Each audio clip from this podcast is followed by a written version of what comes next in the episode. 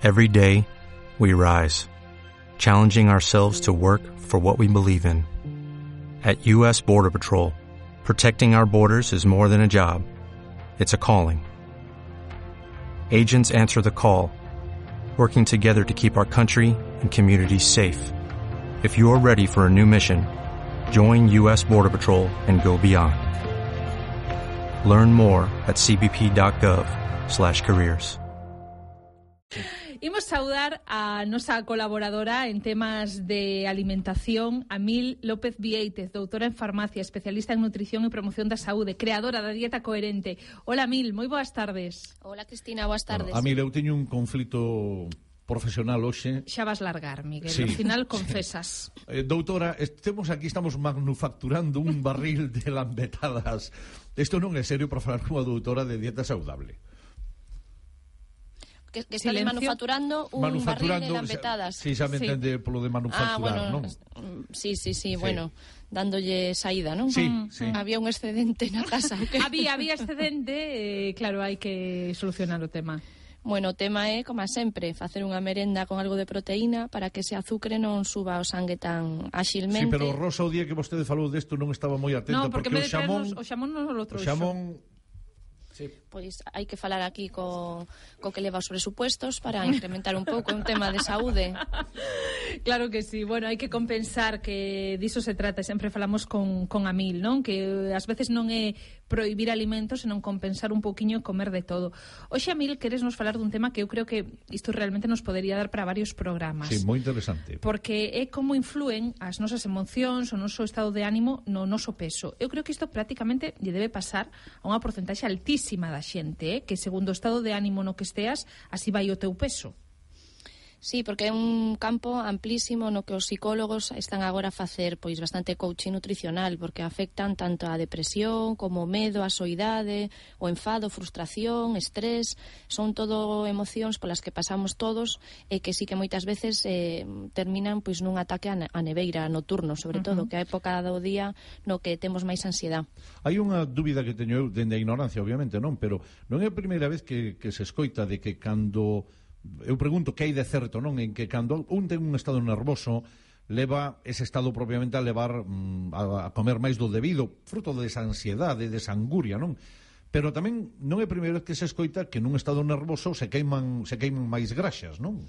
Sí, e tamén teño pacientes que cando teñen un conflito familiar ou emocional grande como que se lles pecha o estómago mm. e deixan de comer, o sea, cada persoa responde dunha maneira distinta aos estresores ou os efectos adversos do día a día. Ou unha mesma persoa algúns algunhas cousas pode reaccionar dun xeito e outras doutro, eh? Sí, sí, hai, hai unha variabilidade enorme. Mm. O máis común eh, na consulta ou na, no seguimento que facemos nas dietas online, en dieta coherente, é o primeiro caso, eh, que aguantamos durante todo o día con esa mm, eh, voráxine laboral laboral, familiar, de un montón de recados que facer, en canto chegamos a casa nos relaxamos e cando atacamos a nevera empezamos picoteando de forma un poquinho desordenada e ao final se contabilizáramos todas as calorías que inxirimos son as principales responsables de que as dietas fracasen e que non esteamos no noso peso.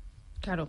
Bueno, eh, o que pasa que mm, é moi doado, bueno, vou non poñer isto entre aspas, non? Pero é moi doado ordear unha dieta cando non entran eses factores emocionais porque cando entran os factores emocionais aí mm, é moi difícil controlarse.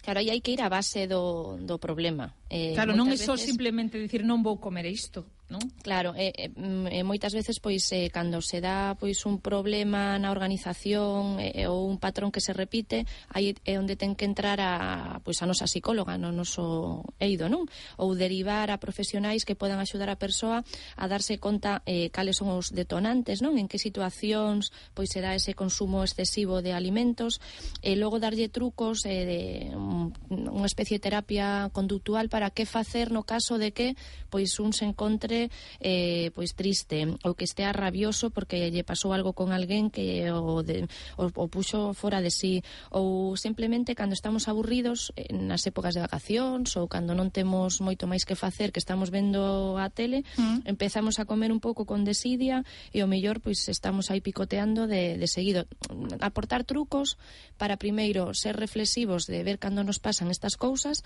e logo o psicólogo pois pois daríalle unha serie de, de, de truquiños, de estrategias para afrontar estas situacións. Pero logo estamos expostos absolutamente a todo este tipo de circunstancias contrarias para unha alimentación equilibrada, que non nos faga gañar peso, porque quen non está ou quen está libre, pois un problema de saúde, de cartos na familia, no traballo, algo de estrés, calquera cousa, no ritmo actual é moi difícil entón. Onde está buscar o equilibrio? Como se consegue? Pois a ver, no, nos non podemos cambiar o entorno, pero sí que podemos traballar un poquiño como nos respondemos ás adversidades ou ás mm, cousas que ocurren sen esperar, uns accidentes ou pois de repente pois un disgusto. Entón temos que intentar eh, ter como un impermeable eh, e facer pois unha escala de prioridades, o que realmente é importante e vale a pena que nos preocupemos porque pode haber unha solución pois preocuparse, pero tamén hai que intentar non quedarse anclado no, no resentimento ou na tristeza ou en preocupacións que por moito que lle deamos a cabeza non imos a sacar nada en limpo. Entón, nestes casos, eu lle digo aos meus pacientes, intentar poñerse pois un impermeable, o metabolismo este cubano que din que como que nos resbalan un pouquiño, pois todos temos algún compañeiro de traballo ou algún familiar que nos dá un pouquiño dores de cabeza, e intentar non quedarse pois eh, enganchado con esa emoción negativa, intentar bueno, que non permite, resbale. Se me permite a frivolización, a técnica OT funciona, entón, voto fora. Hai que botarlo o, fora, ¿no? Pero eu creo que todo isto é moi doado dicilo. Sí, pero levalo á práctica, e por que, eso pregunto, claro. Que mesmo ese autoanálise que nos dicía Mil, cada quen, pois o mellor, sen moito esforzo, pode, sa pode saber ou pode identificarse con algún dos comportamentos que ti describes, non, a Mil? Bueno, pois eu son a típica que cando está aburrida eh, vendo a tele sempre teño que estar picando algo, ou eu despois de todo o día estresada, pois chego a casa me dou unha recompensa, ou eh, ataco ou a neveira... tristeza tamén, cando claro. estamos así co, coas reglas mulleres, é moi típico que nos recoñezamos nese patrón. Claro, decir, dicir que a teoría sabemos, e sabemos o que non deberíamos facer, pero de onde sacamos a vontade para non facelo? Pois mira, se seguimos eh, pois os consellos que recomendamos eh, na dieta coherente o facer as cinco comidas e eh, que en cada comida haxa hidrato de carbono, proteína e graxa favorable, a saciedade está prácticamente garantida o 100%. Entón non che entra nada, non? Non, eh, non te apetece tanta doce ou tantas calorías na última fracción da, da tarde e noite, porque o que pasa é que coa adrenalina que estamos eh, a 100% durante todo o día, mm, podemos aguantarse en comer, podemos aguantar sen almorzar e ao mellor tomar un café e seguir hasta tarde, pero en canto baixa o nivel de adrenalina da, da exixencia que nos ten a, o día a día e cando pois de repente salta a ansiedade que tiñamos aí latente. Entón, se facemos as cinco comidas, eh, o 90% dos pacientes van a ter unha saciedade e o apetito baixo control. Bueno, pero poñéndonos nun extremo, doutora, aqueles que necesiten, digamos, un pouquiño de apoio psicolóxico para controlar un pouco esas emocións, porque de seu non é capaz. Agora salta má duda, nos Estados Unidos nos últimos anos, unha das febres, pois son os, aparte dos eh, coaching, os, os que asesores mm, para mercar, coach, non? Sí.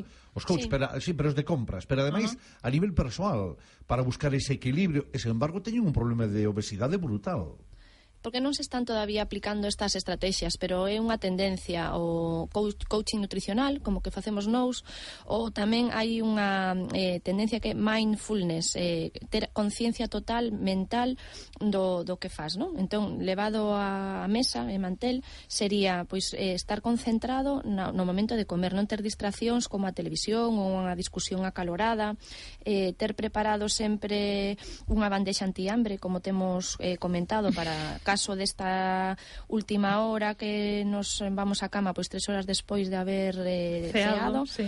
para, para ter pois eso, unha peza de fruta, unha loncha de pavo e unha noz, que ese é o combustible ideal para neutralizar a fame, porque se si picamos solo hidrato, un anaco de pan ou unha froita ou picamos un, un, un yogur non nos sacia tanto entón é probable que eh, ao cabo de duns intres pois vamos a teñer, ter apetito eh, entón, eh, como botar gasolina a un fogo, o sea que non se apaga, se acrecenta. Claro, entón o truco é peza de froita, loncha de pavo e noz.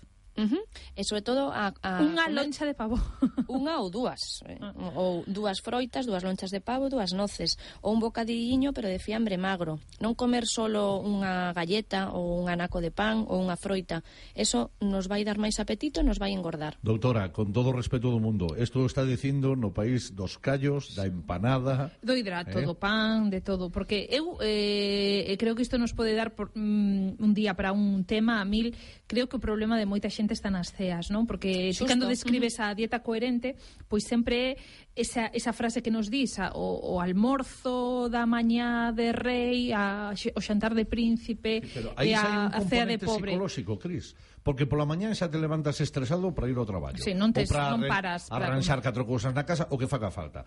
No xantar xa estás estresado porque tamén pola tarde e a noite cando tes un pouquiño esa tranquilidade, mm. o que dicía antes María, de tomar un cafeíño despois de comer ou a noitiña, a nove eh, da noite. Che ven o eh, apetito. Claro. claro, bueno, pois un día temos que facer un especial ceas, eh? Dar moitísimos uh -huh. trucos para cear e non te, estarnos embutindo aí de hidratos e de moitas cousas que, que ao final é o que máis nos engorda, non? É o que máis sí, nos sacia pero, é, rapidamente. É, é moi sinxelo, Cristina, se facemos eh, a merenda e facemos o tente en pie da mañán e un bo desayuno, un bo almorzo, eh, é que o 90% dos pacientes non teñen, acabouse o can, acabouse a rabia. Eh, o tema é que nos saltamos comidas eh, que non están equilibradas. Eh, uh -huh. E despois podemos picotear, claro, pero sempre que collamos un anaco de pan, pois hai que coller un poquinho pois, de cecina ou de xamón ou, ou un queixo eh, pero o, o concepto sería non tomar solo hidratos eh, mm, no picoteo, porque uh -huh. senón sí que estamos avivando o fogo interno, esa ansiedade vai dar moita frustración, porque seguimos tendo apetito e, eh, claro, hai que comer cando bueno, estamos así. Quédannos a mil dous minutiños, a ver se neses dous minutiños nos dá tempo a receita da semana e tamén o capricho da semana. Bueno, unha receita preparamos eh, esta vez un, unha ensalada de arroz salvaxe eh, con brotes de soya. Poden uh -huh. ser brotes ou xerminados. É moi sinxela de preparar. Hai que primeiro lavar en auga salgada 25 minutos este arroz salvaxe para quitarlle o, o, o apresto, que non este tan, tan seco. Logo se coce, se escurre, eh, se unta lixeiramente un poquinho de aceite de oliva Logo lle podemos engadir unhas pasas previamente a remollo, uns tomatiños en gaxos e logo eh, os brotes de soya e un poquiño de pera conferencia, tamén uns gajos de pera conferencia. Cunha vinagreta a base de aceite e limón se mezcla hasta que se emulsione e a temos lista xa preparada para unha cea espectacular. Valería para a cea, aínda que o arroz sexa hidrato?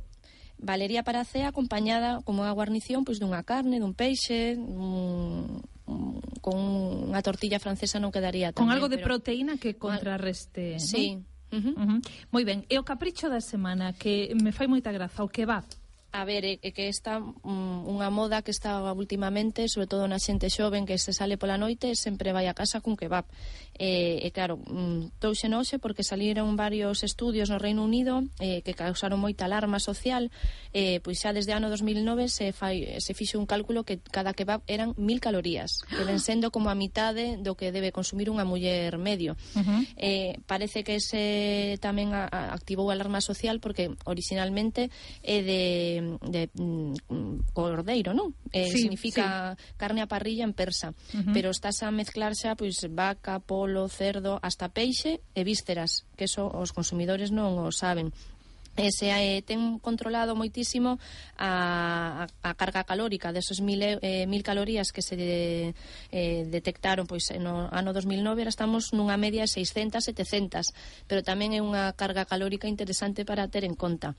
Logo hai xente que te, pode ter intolerancias ou algún aditivo e teñen bastantes porque eu marquei espesantes, estabilizantes antioxidantes, glutamato monosódico e tamén leva yogur para ligar. Entón, está moi rico, hai que tomalo, pero con moderación. Claro, non é a típica cousa que podemos tomar todos os días, non? Claro, porque se pensa que é máis saludable que unha hamburguesa, eh, máis ou menos estaría máis ou menos ao par. Está. Bueno, pois, Amil, quedamos a vindeira semana, eh, tentaremos portarnos mellor, eh? pero hoxe xa bueno. que temos aquí as golosinas, haberá que rematar con elas. Traerán, traeremos ceas coherentes. Entón. Exacto. Grazas, Amil, moi boas tardes. A vos, boas tardes.